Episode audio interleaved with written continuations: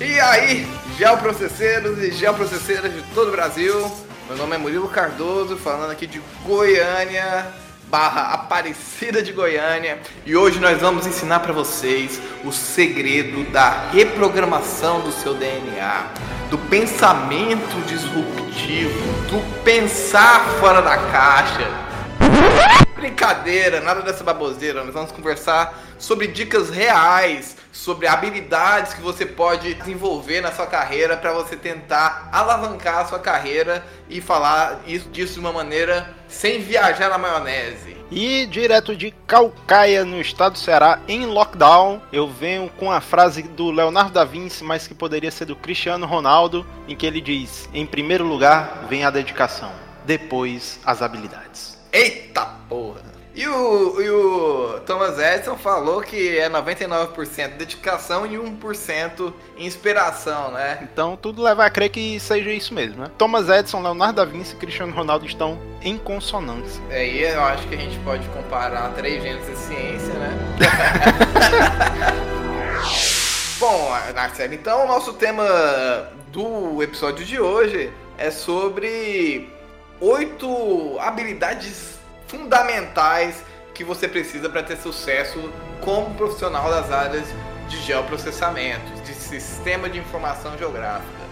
É isso aí, Murilo. A gente vai pegar aqui um artigo que bombou um tempo atrás aí no LinkedIn, onde um, um, um cara, o Chris Akin, ele cita aí oito habilidades, né, que você, profissional geoprocesseiro, tem que ter para poder bombar aí no mercado da geoinformação. A gente vai é, comentar um pouco sobre esses oito pontos, tentar acrescentar alguns, dizer o que, é que a gente acha sobre tudo isso depois dos recadinhos dos ouvintes e os comentários em geral.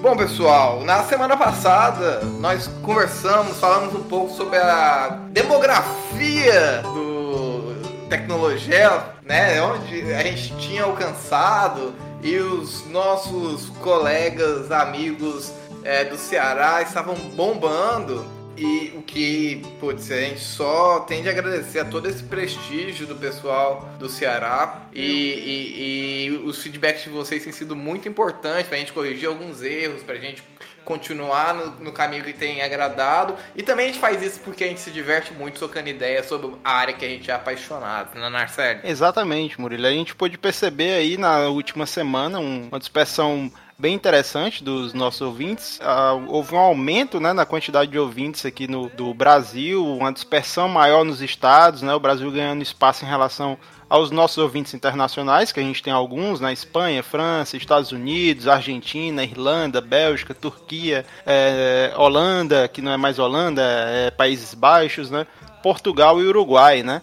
Então a gente tem ouvintes aí nesses todos esses países, mas que houve um grande aumento né, em ouvintes aqui no próprio Brasil. A gente conseguiu aí dar uma alavancada, a gente agradece aí a você que está compartilhando o Tecnologel para os seus grupos, né, para os seus amigos e vamos manter essa corrente, vamos fazer com que o Tecnologel é, se espalhe aí pelo Brasil inteiro. E é aquela coisa, pessoal, tá gostando do programa, tá curtindo, gostou do tema, conhece alguém que se interessa também?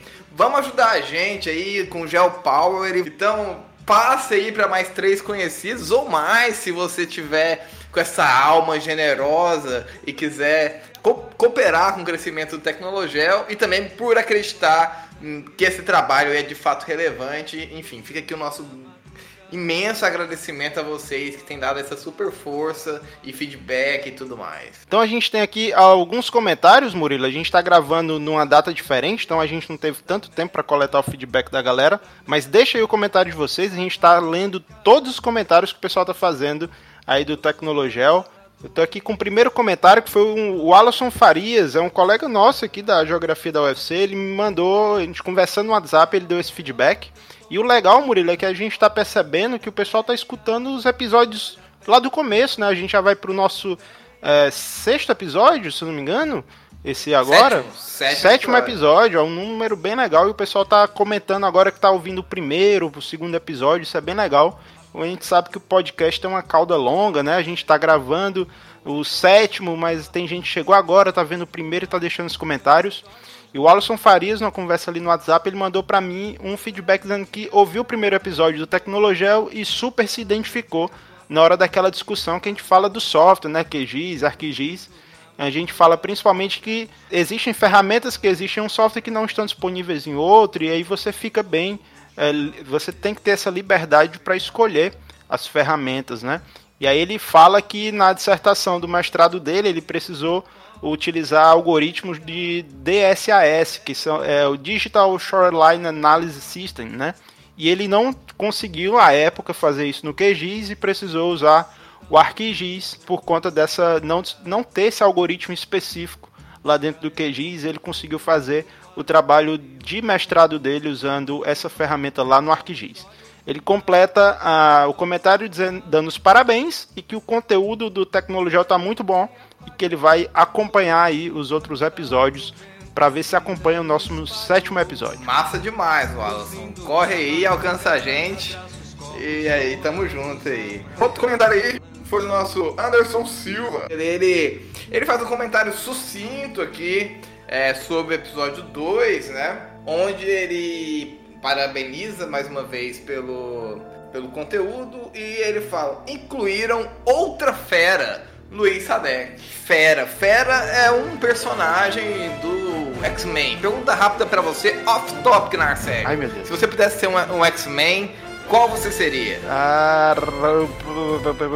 que pergunta difícil. Eu seria a Tempestade. A Tempestade? Por quê? Ah, eu acho ela foda demais, cara. Eu pensei que você ia dizer que iria ter o poder de acabar com as secas no Nordeste, controlar as enchentes no Sul. né? Seria um, é um X-Men bem geográfico, né, cara? Também, mas eu gosto da personalidade. E ela tem uma questão identitária, né? Ela é africana e tudo mais. Então, ela tem todo um background. Ah, cara, eu não sei qual do, do X-Men, não sei sei se eu seria. Ele é Magneto, né, seu psicopata?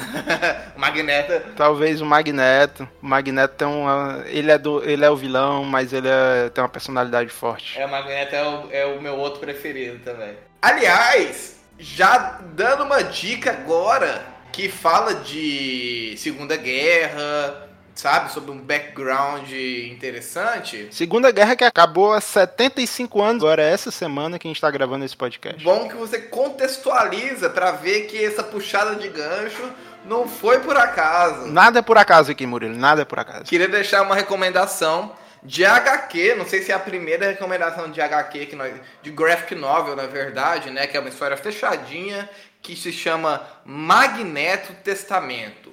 Para quem não sabe, o, o, o icônico personagem de X-Men, ele é judeu e ele então passou por toda aquela violência que o Estado alemão nazista implementou ali, principalmente na Polônia, né? Ele, ele é um personagem polonês, para quem não sabe. E, e, a, e a, Polônia é, era um polo de judeus, sem querer fazer trocadilhos. E, enfim, essa HQ, então, essa graphic novel, tem como pano de fundo fatos reais da, do, do exílio, não, dos campos de concentração ali na Polônia, né? Que foi o país onde morreram mais judeus. E o, e o Magneto, enfim, ali, eles descobrem os seus poderes ali e mata um monte de nazista. Mas é bem legal, é uma graphic novel muito densa. Pra quem, pra quem ainda hoje em dia acha que HQs, quadrinhos. Coisa de criança. Fica aí essa dica de uma história densa que te faz chorar, se identificar e ver que às vezes as coisas têm, têm um porquê, tem uma gênese que é muito mais complexa do que aquele personagem que quer destruir todos os, os humanos. E, e olha que loucura, olha que curioso esse paradigma, né?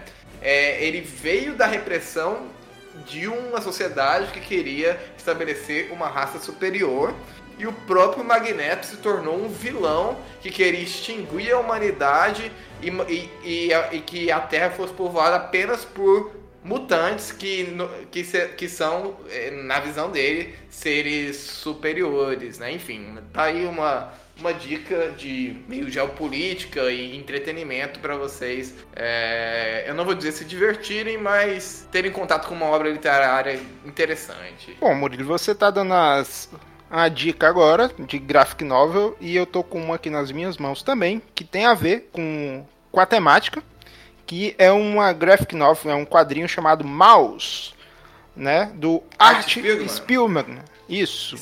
Até onde ele... arrepiei, né? Sério. Pois é, cara, é um graphic novel denso, também pesado, né, que retrata esse ambiente da Segunda Guerra Mundial, lá na Polônia também, é. né, onde ele, ele retrata os nazistas como gatos, os judeus como os ratos, os poloneses como porcos e os americanos como cães. E com esse clima pra cima, vamos começar o nosso tecnologia. É isso aí, Murilo. Vamos, vamos falar sobre coisa boa, vamos falar sobre habilidades que você tem que ter para construir a sua carreira aí no geoprocessamento. Olha só como os pontos estão se ligando quando você olha para trás, como diria o grande Steven Paul Jobs. O que que diferencia um mutante de um ser humano normal? Cada mutante tem uma habilidade especial. E é sobre habilidades que nós vamos falar. Mas você pode ser um humano e desenvolver habilidades também. Então vamos embora lá. Nada é por acaso, meu amigo. Então, pessoal, a gente vai comentar um pouco sobre esse post falando sobre oito conhecimentos básicos, né, que você precisa ter no geoprocessamento para se dar bem nessa área, né? E foi escrito pelo Chris Akin, que é um, um, geógrafo. Ele cita aqui oito habilidades que o profissional de geoprocessamento tem que ter. A gente vai citar na ordem que ele escreveu no texto. A gente vai tecer alguns comentários aí e talvez dar mais algumas dicas e, e tudo mais, né? Então, vamos lá para a lista o top 8 habilidades que você tem que ter do geoprocessamento, segundo Chris Akin. E a primeira que ele fala que é o conhecimento sobre conhecimento básico sobre programação. Ser uma das habilidades essenciais para que você tenha sucesso na sua carreira como geoprocesseiro ou geoprocesseira aí, Narcélio. Que já linka com o nosso último e penúltimo episódio. É, eu acho que uh, não só para a carreira de geoprocessamento, né? Eu acho que para várias áreas hoje você ter o mínimo de conhecimento em programação é importante. A gente falou nos últimos episódios aí sobre data science, a gente falou sobre algumas tecnologias, o R, o Python, todas estão dentro dessa área da da programação, eu concordo com ele que seja um grande diferencial para a formação pessoal é, do, do, do, pesquisador, do profissional e para a questão também do, do mercado, e o mercado cobra bem isso em relação a. Assim, eu, eu acho muito importante essa questão de você ter. O, não é dominar. Eu não, assim, eu não domino Python, eu não domino R eu vejo colegas da gente aqui do Geocast, por exemplo, o Felipe é muito bom no R, desenvolve legal no Python. O Kyle lá do Geocast, que eu comecei a dar umas dicas de SQL, hoje o cara manja muito bem do Python. Então, quer dizer, é interessante ter essa questão, mas você não precisa dominar. Você precisa pelo menos entender um pouco de alguma dessas linguagens para você começar a entender como que os dados é, funcionam dentro do, do seu software que você usa, é, do banco de dados que está alimentando aquela informação. É, na série, aproveitando que você citou o Caio e o, e o Felipe, vamos, vale lembrar que tanto o Caio quanto o Felipe estão fazendo séries aí, né, lives, é, justamente sobre Python e sobre R, né, lá no canal do Geocache. Sim, sim, muito bacanas. As, as de Python estão um pouco em stand-by, porque o Kyle machucou a mão, né? Mas ele vai ficar bom. Daqui a pouco a gente está cobrando a melhora do Kyle para ele voltar com as lives de Python. Tem muito conteúdo, né? Que você já tem para você acompanhar desde o começo até agora. E as lives de R estão vindo aí para suprir esse, esse gap, né? Então fica essa dica para você que quer entender um pouco sobre linguagem de programação. Consulte as lives de Python e as lives de R lá do, do, do Geocache comece fazendo coisas pequenas e aos poucos vocês vão desenvolvendo essas técnicas, né, com algumas linguagens de programação. Bom, eu né, comecei a trabalhar com programação para otimizar algumas tarefas que o Model Builder, tanto do ArcGIS quanto do QGIS, já não estavam sendo eficazes para mim. E então, é, a primeira coisa que eu, que eu gosto de dizer em relação à importância de aprender programação, básica que seja, é trabalhar de uma maneira mais inteligente. O que eu quero dizer por trabalhar de uma maneira mais inteligente? É fazer com que é, tarefas repetitivas e, e, entre outras, que às vezes nós trabalhamos com geoprocessamento, é, temos que lidar com isso, né? E, e tudo que é repetitivo acaba sendo muito maçante, né? Apesar de, de, geralmente quando eu tô fazendo uma tarefa repetitiva na série é quando eu tô escutando mais podcasts, né? Mas galera, a, a questão é a seguinte: com esse. Com a, o básico da linguagem de programação, você consegue ali programar sequências de. Tipo assim, você pode criar uma rotina em Python que vai na pasta onde está o seu programa é, ou então vai no link do repositório no site, baixa um dado para você, roda alguma, algum, alguma, algum processamento que você queira fazer e te entrega esse produto finalizado com um nome que você também pode é, configurar, né, para ele ir, ir, dando e ele vai gerar esse arquivo novo dentro de uma pasta. Vamos dar um exemplo. É, durante meu mestrado em engenharia ambiental, é, a gente estava trabalhando com dados RMM, o famoso trem que a gente chamava no laboratório. É, são, dados, são dados satelitários que mapeiam a intensidade de chuva né, principalmente, né? E aí a gente tinha que baixar esses dados, tratar e depois analisar esses dados, né? E era um set história inteiro. Então fazer isso manualmente era terrível. Então foi aí que eu aprendi como era possível, como eu, foi quando eu me apaixonei pelo Python, 2013 mais ou menos.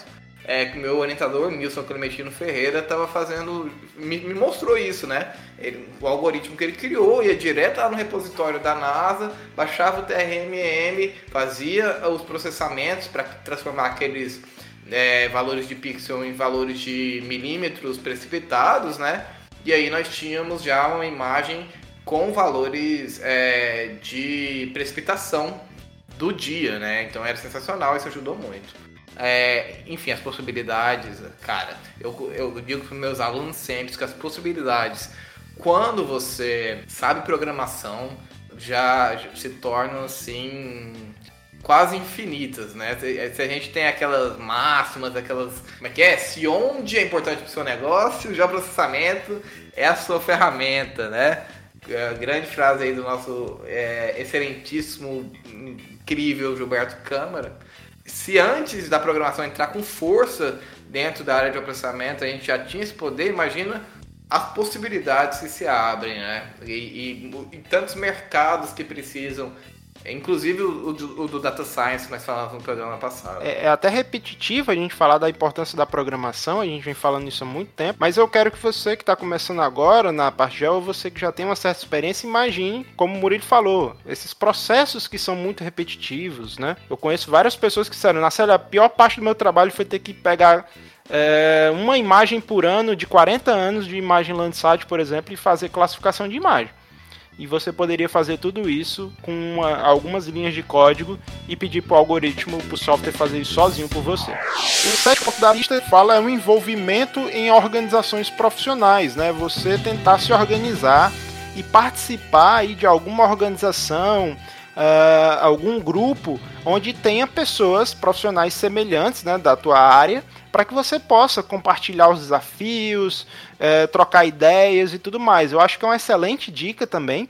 Tem vários grupos que a gente tem aqui no Brasil que você pode procurar. Na web mesmo, né? A gente tem uh, os grupos do, de QGIS, tem grupo de ArcGIS, uh, tem grupo do OpenStreetMap, né? Para cada área você tem grupos aí em várias ferramentas, seja lá no Facebook ou no GitHub, enfim, vários grupos diferentes para você trocar ideias e ver os desafios, ver o que cada um está fazendo e aí poder entender um pouco mais sobre a área como um todo, né? É, é ouvindo as, as histórias, é, é, pegando a experiência dos outros que a gente consegue construir melhor a nossa formação, né?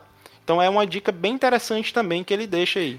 Se você não, não sabe por onde começar, qual grupo entrar, como entrar num grupo, tanto no Telegram ou no, no WhatsApp, por exemplo, pode mandar mensagem lá no Tecnologel, no, no, no Instagram ou, ou no, no Twitter, que a gente te, te insere nesse mundo aí desse, desse para ter contato com, também com profissionais de outras instituições. É, outra dica aqui é, em relação a como é, se você se envolver com outros profissionais, né, de outras organizações, de outras áreas que também incluem o geoprocessamento, é ser um tremendo cara de pau. Sabe aquela, aquele início de congresso ou qualquer coisa assim que tem aquele é, cough break, ou enfim, não é bem cough break, né? Tem, tem um tem uma recepção com bebidinhas e tudo mais. Eu me lembro do meu último simpósio de sensoramento remoto, que eu misturei todas as bebidas que tinha, porque era de graça, pessoal. É, eu tava na graduação ainda, enfim, eu bebi mesmo. Mas, brincadeiras à parte, eu quero dizer para você é o seguinte: não tenha vergonha de conversar com as outras pessoas sobre o trabalho delas. As pessoas, em geral, não é uma regra, essa é a grande questão. E, e, e, e a diferença da brincadeira que eu fiz com coachings e tudo mais. Um, é, alguém que está dando um conselho sério vai sempre se lembrar e sempre lembrar a pessoa que é alvo do conselho que não existem fórmulas certas. Então, tudo que a gente está falando aqui é um grande apanhado de experiências nossas, experiências de outros profissionais que a gente lê, que a gente conhece, é, e é também aqui do artigo que nós estamos é, nos guiando, né? Que nós vamos deixar o link, como sempre, para vocês. Mas é, existem alguns, alguns caminhos para encurtar. E um desses é ser conhecido, é conversar com as pessoas, falar sobre o trabalho delas. As pessoas gostam de falar sobre os trabalhos. Não pensem que as pessoas vão guardar as quatro chaves, ou sei lá quantas chaves, sete chaves, né? O, o, o trabalho delas, elas gostam de falar. É, e elas gostam de ajudar pessoas que estão iniciando também. Assim, principalmente no mundo corporativo, a maioria das pessoas que eu conheço, é claro que sempre tem os cuzões, eu gosto de falar a palavra cuzão mesmo, porque eu acho que é que o conhecimento ele tem que ser compartilhado, a não ser quando é uma patente, a gente está falando de outra parada. Pessoal, em geral, as pessoas querem conversar a respeito, ainda mais quando as pessoas vão para um congresso e tudo mais, elas querem conversar. Então, se você viu uma palestra de um cara que você acha foda, ou que você não conhecia, e a partir daquele momento curtiu, vai lá e conversa com ele. Ele vai ter o maior prazer de te atender. Por exemplo, eu vou citar aqui um grupo que eu faço parte e que eu participo bastante, que é o do QGIS Brasil. Você é o embaixador do QGIS no Brasil, cara. Pois é. é. O nosso grupo no Facebook, por exemplo, tem 19 mil membros. A gente está quase chegando nos 20 mil membros. E todo dia tem gente de todos os níveis. Desde gente perguntando onde é que eu baixo o QGIS, até pessoas colocando o nível lá em cima com questões muito interessantes, né? Todos estão lá com a boa vontade de aprender e ensinar. Eu, pessoalmente, eu, Narcélio, o que eu mais gosto de fazer é contribuir com as pessoas que estão com dúvida. Então, se alguém chega para mim e diz, Narcélio, tô com dúvida no QGIS, pode ter certeza que às vezes eu paro o que eu tô fazendo, né, para dizer assim, vamos lá, me diz aí o que é que você tá com, qual é o teu problema, eu vou, vou tentar te ajudar. Porque é nesse momento que eu aprendo também. Lá no grupo do QGIS tem uma série de questões que o pessoal traz de dúvidas e tal, que eu. Cara, que interessante a dúvida desse cara. Pode ser uma solução para um próximo trabalho que eu vou fazer. Eu vou parar aqui meia hora, vou estudar aquela questão que ele está fazendo, vou tentar resolver e vou responder essa pessoa. E é desse jeito que eu aprendo. Então fica essa dica, assim, a pessoa que, que guarda o conhecimento para ela, que não ajuda ninguém, ela está na verdade sabotando a si mesmo. Esse momento de troca é o momento que mais enriquece a formação do profissional. E é assim que você vai desenvolvendo as suas habilidades e a sua carreira como um todo. Tem um professor meu que dizia assim: quem, é, quem não é visto não é lembrado. Então, se você entra num grupo desse com 20 mil pessoas e começa a ajudar as pessoas, ou começa a tirar dúvida, ou pergunta, vai estar tá o Anderson Medeiros lá, vai estar tá o Murilo, vai estar tá eu. Vai ter um monte de gente que você conhece que com certeza vai clicar lá no, na tua mensagem e vai dizer, ó, oh, eu vou te ajudar aqui, faz isso assim assado e você resolve o teu problema. Então você vai ver que desde o cara, sei lá, que você considera mais top do gel, vai estar tá lá com a maior humildade para poder te ajudar a resolver esse teu problema. Bom, os dois caras mais top do gel que eu acho são os que dividem a bancada desse podcast comigo. Então, e falando sério, mesmo com eu já vou aí na série para 10 anos, é, já passei de 10 anos de experiência com QG, com, com geoprocessamento, na verdade. E, e muitas vezes eu mesmo vou tirar dúvida é, com, com Narcélio, pedir dicas, né? Eu lembro que eu acho que a última foi uma, era uma ferramenta de tracing do, do QGIS, enfim, eu lembro, algumas vezes já fui, porque assim, cara, ter dúvida é, é normal em qualquer é, momento da sua carreira, da, dos seus estudos. Então não é, não é um problema, não é uma vergonha, é muito pelo contrário. É, assim, olha o clichêzão aí, Narcélio, alerta de clichê. É, vergonha é não perguntar, cara, porque você vai acabar ficando sem saber por uma grande besteira toda essa conversa que a gente teve sobre essa questão, que é o envolvimento em organizações, se encaixa muito bem na próxima dica que ele dá, que é tenha uma ótima rede, né, um bom network de pessoas, né? Ou segue o conselho do Murilo, chega no coffee break, toma umas e acaba fazendo amizade porque, sei lá, foi que fez lá no coffee break, mas... Entendeu? Nesse caso, depois de beber, graduando, o que eu fiz depois do coffee break é impublicável. ter bons contatos em diversas áreas é bom para você, desde para você tirar uma dúvida, como por exemplo você receber uma proposta. Né? A maior parte das propostas de gel vem de pessoas que você conhece que te recomendam, né? Perfeito. Né, é, na maior parte das vezes a empresa chega e diz assim, olha, fulano, você está aqui com a gente, a gente precisa de uma pessoa que seja boa, a gente não quer é, dar um tiro no escuro. Você tem alguma indicação, né? E geralmente a, a, as pessoas indicam aquelas que você conhece. Não é por ser próximo, é porque você conhece o trabalho. E para você conhecer o trabalho, você tem que ter uma proximidade, né? Então você vai indicar essa pessoa para essa vaga. Então, num mercado muito concorrido, você conseguir ter um network muito bom é interessante também para você é, ter uma colocação profissional. Isso não quer dizer que você vai ter bons, boas oportunidades por ser amigo de pessoas mas ser amigo de pessoas, consequentemente, pode lhe trazer algumas boas oportunidades por indicações, né? Na série, então, agora eu vou eu vou entrar nessa seara de uma maneira um pouco mais ácida. Eu sou muito crítico de vendas de facilidade, sabe? Quando eu vejo cursos de geoprocessamento, principalmente, ou qualquer outro, mas né, nossa área de geoprocessamento, eu tô muito ligado e muito inteirado nos cursos que eu vejo por aí.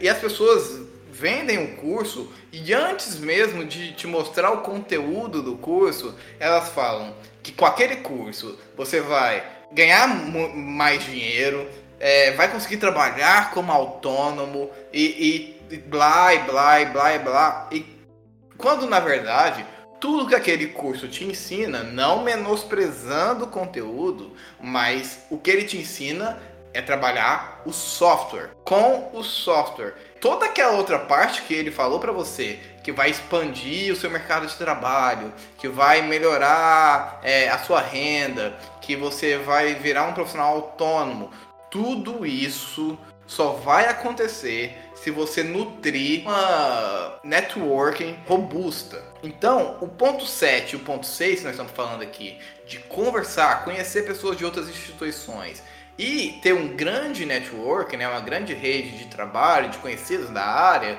ela passa muito por isso, tá? Então, quando você vê essas coisas, duvidem muito, é, é, e principalmente uma dica que eu dou muito para as pessoas, eu preciso falar isso, é se o cara fala que vai te dar um curso na área X, né, por exemplo, de processamento para o meio ambiente, é, pesquisa o currículo do cara é, se ele trabalhou na área de meio ambiente de fato. Não fazer artigo na área de meio ambiente, mas no mercado de licenciamento ambiental e coisas do tipo.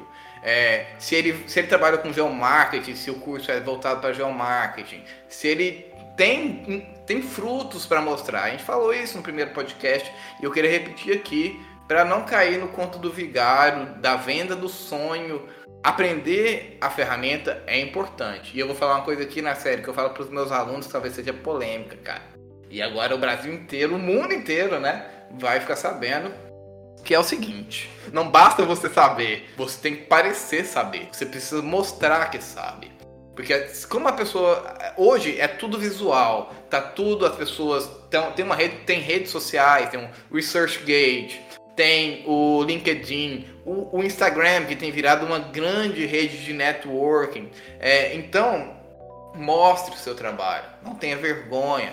Talvez seu trabalho vai ser criticado, como até o, o meu também já foi criticado.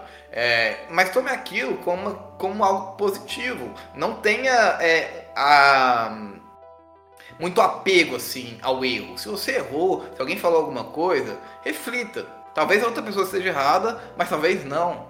É, então, o networking é que de fato vai te inserir no mercado de trabalho. É, o networking é uma palavra bonita para QI, o antigo QI de quem indica na série, talvez seja. Essa prática ela é indecorosa de maneira alguma, tá? É assim que o mercado funciona e você precisa saber as regras do jogo para jogar o jogo. Se você não saber as regras do jogo, você vai cobrar um escanteio com a bola fora do, da meia lua de escanteio ali, é, com quarto de lua, né, com quarto de círculo, que é onde é colocada a bola, você vai errar. Você precisa saber as regras do jogo para jogar o jogo. E o mercado de trabalho, hostil como é, se você não conhecer gente para te indicar para trabalhos, para te indicar para parcerias, você vai ficar, vai virar uma ilha isolada. É isso aí. Então deixe o seu portfólio, procure um bom network para que você possa crescer aí no mercado como um todo, né? Isso não é uma dica só para a parte de gel, você vê que de forma alguma. É uma dica geral para você. Juntando tudo isso com a quinta dica do que ele dá aqui é continue aprendendo, faça como Dory, continue a nadar, continue aprendendo.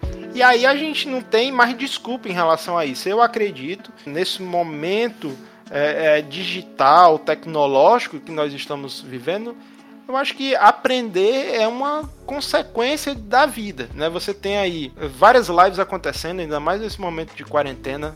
Vai, você, você pode escolher entre a live do seu artista favorito do, do sertanejo universitário aí da, das terras do Murilo Cardoso, ou você vai lá para uma live que o cara tá ensinando aí a parte de geoprocessamento, tá ensinando uma técnica, tá ensinando R, tá ensinando Python, né? É uma escolha que você vai ter que fazer entre a pílula azul e a pílula vermelha. Né? Não, eu, tem... eu, discordo, amigo Narcélio, eu discordo de você. Eu discordo porque você pode, nesse caso, escolher a pílula roxa. Nossa, a mistura. A gente tá passando, é por um momento específico de pandemia, onde as pessoas estão tendo a sua saúde mental é, atingida. Sim, sim. Enfim, pode fazer os dois, né, série? Sim, isso, sim. O, o, o, eu não estou dizendo pro cara esquecer você, a música, você esquecer o pão e o circo. Você foi Morfeu e falou pro Nil escolher entre a pílula azul e a pílula vermelha. Você foi taxativo, você foi cartesiano. Pois vamos, vamos mudar o tom, amigos. Eu quero dizer, na verdade, é que a mesma tecnologia que lhe traz Marília Mendonça, é, Bruno Marrone. Bumarron, esse... a gente chama de Bumarron. Bumarron. Toda essa galera também lhe traz outras coisas. Né? Então a mesma live que está lá no YouTube com seu artista favorito, também tem um profissional qualificado da área de processamento e de outras áreas. Tem várias lives acontecendo aí do pessoal de programação e tal. Tá um, uma efervescência aí nesse YouTube da Curso vida. Curso gratuito, até Direto. Empresas Aí o Demi, se eu não me engano, deu, tava dando curso gratuito. O Steve Jobs, Murilo, para citar o seu ídolo número um. Ídolo número um. Ídolo número um depois de mamãe. Ele disse naquele, naquele discurso famoso: Stay hungry, stay foolish. Boa lembrança, Narcelhão. Mantenha a mente faminta, mantenha a mente tola entenda que você sempre pode conhecer mais. É isso que ele quer dizer com essa frase. Exatamente. Esse discurso que ele faz em Stanford, 2005, é assim um dos discursos icônicos dele e ele tem essa frase famosíssima que eu acho que encaixa muito bem nesse momento. Você nunca vai saber de tudo. Para alguns é desesperador, como assim nunca vou saber de tudo isso? Mas a beleza da vida é essa. Você sempre tem uma coisa nova para você aprender e você tem sempre como se desenvolver enquanto pessoa e enquanto profissional. E para isso, a minha principal dica é continue ajudando as pessoas, seja Boa. no seu trabalho, seja pro bono. É, por exemplo, eu tenho o meu trabalho, eu tenho esses grupos que eu acompanho do QGIS e do OpenStreetMap, Todo dia tem muita gente com dúvida, todo dia tem alguma. Na maior parte das vezes são dúvidas que são muito simples e muita gente já consegue a, a auxiliar, mas tem algumas coisas que são complexas, que são elaboradas e que chamam a atenção do, do, do meu pensamento para dizer assim: nossa, a, a, solução para esse problema é muito engenhoso, eu vou tentar entender como resolver e vou ajudar essa pessoa. E algumas pessoas dizem assim, poxa, Marcelo, mas você perde uma hora, duas horas da, da tua vida para ajudar uma pessoa que você nem conhece. Aí eu digo assim, cara, a pessoa que eu mais ajudei é a pessoa que está comigo o tempo todo. Sou eu, porque eu tive que aprender uma coisa nova, eu tive que desenvolver um, o meu pensamento a entender o problema e encontrar uma solução. E o principal, ter que entender ao ponto de poder ensinar, que é uma das coisas mais difíceis que tem. Porque eu acho que quando você ensina é porque você aprendeu em dobro. Porque você entendeu como é que faz e consegue entender ao ponto de ensinar uma pessoa. Então, nesse momento é que você continua sempre aprendendo. Ficar parado é ficar para trás, galera. O quarto ponto, que aí o próprio autor ele, ele comenta o seguinte: se você pensava que esse é o primeiro ponto dessa lista, você está errado. Que é exatamente conhecer um software específico de processamento. Tá vendo? A ferramenta nem sempre é tudo, meus amigos. Exatamente o que eu falo sobre a questão do networking, mas não só. Eu lancei um livro recentemente, um vídeo, youtube.com/acadiel. O título é é, especialista em algo curioso sobre tudo. É, e é justamente falando sobre isso. Se você achar que ser especialista, ter conhecimento específico num software é grande coisa para você é, se destacar em uma área, você andou 1% do caminho, tá? Tente entender que uma carreira ela é construída por várias e várias nuances, variáveis. Não é, não existe assim, ó, se você aprender esse software do momento, você já garante a sua carreira, que nem o pessoal diz aí sobre o data science, né? É, o data science é importante, aprender a programar é importante, mas isso por si só, se você se mantém um casulo, é basicamente como lágrimas na chuva, né? Se perde. Para citar aí o nosso incrível clássico do cinema Blade Runner. É, eu vou citar também o, o grande Rogerinho do Engar, Opa! autor de frases icônicas. Ele vai dizer uma frase que condensa tudo isso aí. Isso aí é computador. Essa mania de querer botar computador em tudo. Acabou! Não tem que botar computador. Software, ele é importante? É. Você precisa ter um software que você domina? Precisa. Você precisa estar tá lá, seja ele qual for. O próprio autor fala assim: ah, você tem um ArcGIS que tem é uma, um canivete suíço do geoprocessamento, tudo que você procura, você tem uma solução lá. Você tem softwares livres que estão voando aí, como por exemplo o QGIS, né? O QGIS hoje você consegue resolver muitos problemas com o QGIS. Você tem. Escolha um software que você esteja confortável. Às vezes não vai ser um software point and click, você às vezes vai ter o, o, o, as linguagens de programação, que tem uma estrutura muito evoluída na parte de gel também. Você consegue resolver muito problema só com Python, sem ter interface gráfica, sem nada. Os bancos de dados espaciais, enfim, escolha um software ou alguns softwares e domine. Em vários momentos você vai precisar recorrer a ele e ele vai ser a sua talvez a principal interface lógica para você eh, trabalhar com esses dados. E procure sempre aprimorar os conhecimentos em cima dessas ferramentas, mas nunca fique pensando que é o software que vai resolver o teu problema. Lembre que quando a gente fala lá na primeira aula de processamento, que a gente fala o que é SIG, ele é, tem uma componente do software, do hardware e do peopleware. É aquilo que você xinga, é aquilo que você chuta e é a pessoa que está na frente do teclado, né? Então esses Lembrando que o que você chuta é o hardware, tá, gente? Não, Não é a pessoa. Então, essa triade aí principal, claro que tem outras aí, interfaces, outras conexões, mas enfim, esses três é que compõem o SIG. Então, nunca coloque no software, no seu software, ou só no, no software e hardware, a solução. É, há uns 10 anos atrás eu comprei uma câmera é, da Nikon. Eu tenho ela até hoje. Tirei foto da Superlua essa semana com ela. E algumas pessoas disseram assim: ah, cara, você tirou umas fotos boas, né? Mas também com essa câmera. Aí eu lembrei de um cara que era cozinheiro, ele disse assim: Poxa, você cozinha bem, mas com esse fogão também, né? Aí eu disse, pô, bota a câmera na mão de uma pessoa que não sabe usar bota um fogão na, na, mão da pessoa que não sabe cozinhar e bota o melhor software na tua cabeça de geoprocessamento numa pessoa que não entende nada de gel e pede para ele fazer alguma coisa. Não sai nada, galera. Ah, Stanley Kubrick, você fez um excelente filme em 2001, mas também com essas lentes desenvolvidas pela NASA. Não é? Dá até para fingir que o homem foi pra lua. Então, assim, o ponto 3 da lista do, do nosso amigo é o pensamento analítico e crítico. E aí é um dos pontos fortes, assim, eu acho que o profissional tem que ter, né? Você tem todo um... Cada profissional tem um background diferente, você vai ter profissional da área de geo que é vem da, da geografia, você tem engenheiros ambientais, você tem cartógrafos, agrimensores, né? Você tem várias áreas que acabam chegando na parte de gel, cada um com as suas uh, com, com seu background, as suas experiências, né? E isso vai dizer muito do profissional que você vai ser.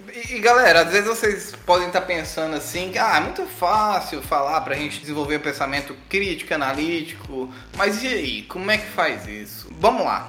O, o nosso cérebro, ele funciona pro bem e pro mal por meio de comparações e correlações. O desenvolvimento do pensamento crítico analítico, ele passa muito por você conhecer outras áreas, por você ler sobre outras demandas, outras questões e, e tudo, porque na hora de você propor uma solução para um problema novo, para algo que você nunca esteve enfrentando, é, são essas simulações que vão te é, aflorar a criatividade para encontrar soluções razoáveis ou mais simples, ou, ou, ou soluções mesmo para algo que às vezes nem pareciam ter soluções. O, o seu cérebro vai sempre funcionar dessa maneira. Você vai ter um problema e talvez você vai encontrar um padrão em algo que você nem imaginava, mas que vai te ajudar a resolver aquele problema. Tá? Então, lembre-se disso, o seu cérebro vai, vai funcionar por correlação e comparação. Então, quanto mais conhecimento, e às vezes nem precisa ser conhecimento útil ou inútil, isso é muito abstrato dizer o que é conhecimento útil ou inútil. Quanto mais você lê e, e, e entende de algumas coisas, mais você tem capacidade de desenvolver esse pensamento crítico e analítico. Então, a gente já falou isso algumas vezes, né? O, o, o Sadek fala muito sobre, mas eu, eu sou muito repetitivo em relação a isso. Não fique com aqueles cabreços, né? É, que te impedem de, de olhar, de ter um, um olhar holístico da, da coisa, do, do, do objeto de estudo e tudo mais. Lembre-se que, principalmente nós trabalhamos com fenômenos geoespaciais, que aquele fenômeno ele é desencadeado por vários e vários outros fenômenos prévios, né? Até o Sadek tá falando, fazendo no, no, canal dele um, uma série sobre geossistemas, por exemplo, tem um pouco a ver sobre isso. Então, aquele problema ele tem um histórico, e às vezes saber do histórico te, te ajuda a resolver questões, enfim. É, existem formas de você treinar o seu cérebro para isso, tá? E, e, e, a, e, a, primeira dela parte por entender que nosso cérebro trabalha dessa maneira. Bom, e ponto 2, hein, Narcélio? Sobre gerenciamento de projetos. Quantas pessoas será que fazem é, essa, o gerenciamento do projeto e que passam por planejamento também do, do, do, do projeto antes de começar o mapa, em vez de simplesmente começar ali, abrir o shape e uau, e vamos, vamos, vamos, vamos, vamos, e, que tem que entregar. É, então, o, o, nosso brother, Chris aí, Chris Aiken, Akin, ele coloca isso como o segundo mais importante, né? Eu acho que todo mundo que fez o TCC vê que gerenciar um projeto é muito importante para não deixar as coisas acabarem na última semana, é. né? Eu acho que era o primeiro trabalho que a gente tinha que fazer, era gerenciar o nosso TCC, a nossa dissertação, né, a nossa tese, né? Então ele, ele coloca alguns tópicos aí para vocês é, se perguntarem, né? Ele coloca tipo um checklist para ajudar a galera e olha só que cara bonzinho. Então uma das primeiras perguntas que você tem que fazer é quanto tempo vai durar esse projeto? Né? Você, com certa experiência, já consegue estimar aí quanto tempo o, o projeto vai durar. É, qual... Lembrando que às vezes você tem o projeto que já vem com prazo, né? Já vem com deadline para você resolver, né? Exato, exato. Geralmente, né? Na verdade, é... na maneira como a maioria das empresas funciona, justamente por ignorar isso daqui, quando o, o, os projetos chegam na finalização, já chegam com deadline estourado, né? Eu acho que é para ontem, né? É, sempre, né? Tem lá sempre, ontem. Sempre. Às vezes as coisas estão difíceis, o, os prazos estão muito apertados e a comunicação vai ajudar bastante na coordenação daquele problema, de você entender como vai ser a melhor solução, quem vai ser a pessoa ideal para resolver aquela demanda específica, né? Isso é muito importante para quem trabalha com gel, para você que quer abrir a tua empresa de consultoria ou para você que é um grande é uma grande empresa que precisa do gel para que ele possa, para que uma parte ou grande parte do teu negócio funcione. É saber quem está na coordenação e, e que essas pessoas tenham essa consciência de como trabalhar em equipe, né? Essa é uma habilidade que a gente, na nossa formação, a gente meio que esquece um pouco, porque a gente está mais preocupado realmente com a parte do software e tudo mais, mas é uma, uma questão extremamente importante e eu já vi gente perder emprego por conta disso, porque o cara era bom, mas quando chegava na hora lá de, de, trabalhar em grupo ou de trabalhar em equipe, não dava certo, não funcionava. O cara ou não cumpria os prazos ou não conseguia lidar com a equipe. E infelizmente a, o mercado tá ali para ter a melhor equipe. E se você não for bom nessa, nessa, nesse lidar com a equipe, para os projetos não andam, né? Com, com pessoas difíceis e tudo mais. Então é importante que essas habilidades você consiga desenvolver. Se comunique bem com as pessoas, entenda como os, os projetos funcionam e entenda como que a empresa que você vai trabalhar, ou o projeto que você vai trabalhar é, está organizado para você se situar e entender como você pode auxiliar da melhor forma naquele desafio. Sobre essa questão de, de, de trabalhar esse lado de falar aí, eu gostaria de dar dicas. Se você for comprar um desses livros, compra pelo nosso link aí, que você vai estar ajudando a gente, né? Que a gente, a gente vai ganhar uma comissãozinha se você acabar comprando é, pela Amazon, que é onde os preços estão melhores, inclusive versão digital. Curiosamente, os livros são do mesmo autor, mas são livros que eu li e que me ajudaram muito. Então, o primeiro que eu li, tá, não na sequência de lançamento, foi Faça como Steve Jobs e realize apresentações incríveis em qualquer situação. Nele tem dicas preciosíssimas de como você é criar mesmo, um, às vezes um PowerPoint, é mais específico nessa área, né? É, então esse é um livro muito interessante de como você é, aprender ali algumas coisas. E eu vou falar uma parada para vocês. É, muitas vezes eu tô lendo um livro e fazendo um exercício de aplicar aquilo, é, principalmente quando são livros teóricos, de comportamento e tal, como aplicar aquilo na minha área. Eu simulo na minha mente algumas hipóteses e como eu reagiria àquilo. E isso muitas vezes me fez estar pronto para reagir, porque eu já tinha simulado determinados, é, determinadas situações na minha cabeça. E Murilo, já que você falou em, em vendas, né? O último ponto, talvez que para ele seja o mais importante e para você seja o mais surpreendente, o ponto número um da lista é habilidade de vendas. Mas como assim habilidade de vendas e mercado de processamento? Como é que essas coisas se conectam, Murilo? Por favor, você que é um vendedor de cursos, um vendedor de livros agora? Vendedor de, de serviços, né? Mas, na sério, é, é muito autoexplicativo, né? Os boletos não se pagam sozinhos, amigos. É, mas então, aqui é, eu acho que é autoexplicativo, né, pessoal? É, habilidade em vendas talvez seja o mais complicado de todos. Porque às vezes você tem vergonha de botar preço no seu serviço, às vezes você tem medo de botar um preço alto que não vá vender o seu serviço, e às vezes acontece o contrário, de você, de você botar um preço abaixo do que vale o seu serviço e principalmente o poder de convencimento da venda, tá? Esse aqui, para mim, essa habilidade, Narcélio, ela, ela vem do bater muito a cabeça. É claro, não despreze a literatura, não despreze o livro, tá? Existem muitos charlatões, mas existem livros de pessoas que realmente te ensinam algumas, algumas técnicas que de fato vão te ajudar, né? A melhorar a sua, as suas vendas. Existe um livro que é muito famoso que é Como Influenciar. Como fazer amigos e influenciar pessoas? Perfeito. Como fazer amigos e influenciar pessoas. Eu, particularmente, não gosto da abordagem desse livro, saca?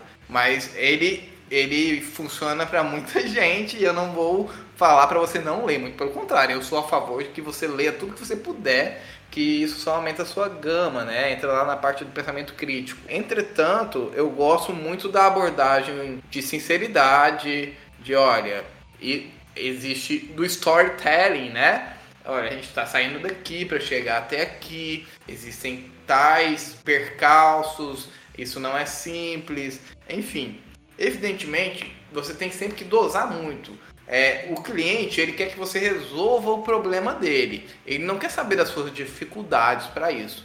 Então, no subtexto, olha que complexo. Você tem que deixar claro que aquilo não é simples e por isso aquilo tem um preço elevado, é, dependendo do serviço. É, mas geralmente todo cliente acha que, que, que o preço é alto demais Quase todo, né? Quase todo cliente acha que o preço é alto demais. Mas você tem que deixar claro para ele, mas sem ser é, chato, sem ser técnico.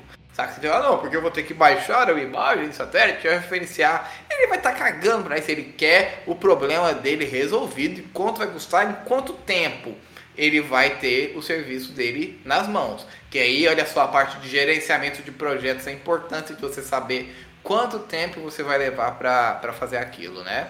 E isso, que isso também entra em como você vai cobrar. E lembrando que quando a gente fala em habilidade de vendas, é claro que pressupõe inicialmente você vender um produto ou um serviço, né?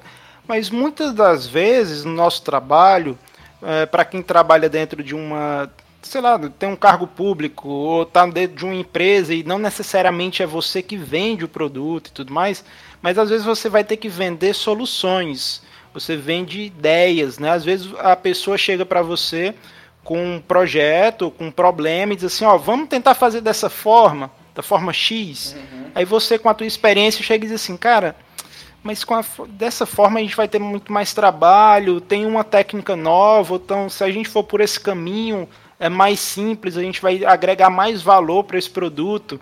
Vamos tentar fazer dessa forma.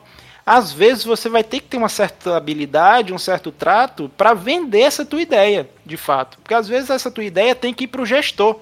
E aí você tem que ir lá para o gestor e dizer assim, olha gestor, vocês estão querendo fazer do caminho dessa forma, mas até aqui, olha, eu acho que se a gente fazer assim, assim, assado, a gente vai economizar recursos, a gente vai fazer mais rápido, a gente tem essa solução que pode ser mais interessante. Então isso é uma forma de vender uh, uma ideia, né? E isso faz com que você agregue valor a você como profissional e a sua empresa ou o local que você está trabalhando. Eu já vi pessoas com ideias ótimas, mas que as ideias não foram para frente porque falhou nesse momento, sabe? Eu acho que várias empresas grandes hoje poderiam ser criadas por outras pessoas se elas soubessem vender a ideia de uma forma é, mais aprimorada anteriormente. Aí veio outra pessoa e depois vendeu a mesma ideia de uma forma melhor e disse assim, ó, aqui ó, Netflix, ó, paga nós, bilionário aqui, porque eu tô com uma ideia nova e eu vendi de uma forma diferente. Né? Acontece muito, né? E aí, cara, assim, é, é muito foda na série ser repetitivo. Mas eu não vejo exemplo melhor do que o Steve Jobs, saca? É, como o poder de convencimento do, do Jobs, e ainda isso, a, a, Apple, mesmo sem ele, ainda herdou isso, né? De vender um dispositivo que hoje em dia, às vezes, ele já é, sai defasado de fábrica em relação a muitos Androids. Olha que eu sou um grande fã da Apple. Estou gravando esse podcast no MacBook. É, mas eu também não sou cego, né? Ou pensamento crítico e analítico aí, você também não pode ser um idiota. É, mas saber é, o valor do seu produto E naquele caso, o Steve Jobs sempre é, teve a brincadeira que ele tem o campo de distorção da realidade, né? E de fato, ele tem, tinha uma forma muito peculiar ali de técnicas que você pode aprender como vender. Eu sugiro para qualquer pessoa que esteja começando a empreender, a primeira literatura que eu indico é sempre esse livro, tá? É Empreendedorismo para Subversivos com Facundo Guerra, que ele também destrincha depois sobre a importância da, da, sua marca no produto, no seu serviço, no seu mapa, ou, ou seja qual for, da sua honestidade com o cliente. É, enfim, é um livro, para quem é acostumado a ler livros sobre casos de empreendedores, é, é um livro que vai te deixar um pouco desconfortável, porque ele não vende aquele mundo cor-de-rosa, é, ai, de superação, de auto-bajulação, saca? Ele vende a coisa visceral ali do empreendedorismo, que é como ele é, e eu sugiro bastante esse livro para todo mundo. É, é um livro que tem me guiado bastante e tem dado certo muitas coisas nas, nas empresas que, que a gente abriu né, até aqui. Então, é, conversou sobre esse artigo do, do Chris Akin. A gente dialogou com o né? Chris, né? É, foi um bate-papo assíncrono, né? Ele vai escutar esse podcast lá dos Estados Unidos. A gente tem ouvintes nos Estados Unidos, 2% dos ouvintes são de lá. E ele vai dar o feedback dele de lá, mas a gente quer ouvir o feedback de vocês. A gente sabe que essa lista, é tanto que a gente não não quis jogar novos pontos porque a gente quer ouvir a opinião de vocês. Vocês concordam com esses oito, essas oito habilidades. Tem coisas que ficaram faltando. Eu concordo em vários pontos aqui, tá? Até mudando um pouco os contextos, mas eu achei bem interessante. E a gente quer ouvir de você, é, geoprocesseiro, cientista ambiental. Não vamos esquecer os nossos cientistas ambientais. Aliás, por falar nisso, eu queria mandar aqui um grande beijo para minha amiga Clarice Rodrigues, cientista ambiental, é, que, que divulga muito o nosso trabalho na série Tecnologel. Ela tem divulgado aí para outros, outros estudantes, outros profissionais, o Tecnologel. Então eu queria deixar essa menção honrosa aqui para Clarice. E é isso aí, pessoal. A gente quer ouvir que vocês têm a dizer sobre essas técnicas e o que faltou aí, ou então deixa o feedback de vocês sobre essas experiências. Se teve alguma experiência no trabalho, na universidade, na academia, enfim, em que você precisou de alguma habilidade como essa, ou você endossa o que tá, o que está escrito nesse artigo, a gente vai deixar o link do artigo aqui na descrição do podcast, assim como todas as indicações que a gente fez no, durante o podcast, realmente foi um, uma fórmula diferente. A gente está tentando aí entender como seria a melhor forma de produzir o programa. Deixa o feedback também se você gosta das indicações lá no final, é, leitura no começo, enfim, dê um pitaco. A gente está aqui para ouvir, o programa é nosso e a gente está aqui para poder trazer um pouco de conhecimento, um pouco da nossa visão do geoprocessamento para vocês. Então, abraço na boquinha para todo mundo. Fiquem bem, fiquem em casa Deem exemplo, não tenham vergonha de falar para quem tá saindo de casa que ele tá sendo um vacilão ou uma vacilona por estar tá saindo, porque esse é um problema de todos nós. Então fique em casa, se cuide, cuide quem precisa. Se você precisar sair, se sua sobrevivência necessita de sair, por favor, se proteja, bota máscara, é, tente usar álcool em gel, lavar a mão o máximo possível, enfim. É, porque a gente sabe a realidade do Brasil, que não é todo mundo que tem essa. Boa parte da população brasileira não tem essa condição. A gente não está aqui querendo ser é, é, é, hipócrita, né? Enfim, eu só queria deixar essa, esse recado final. E se cuidem, um grande abraço. Até o próximo Tecnologia. Alô, galera, um abraço!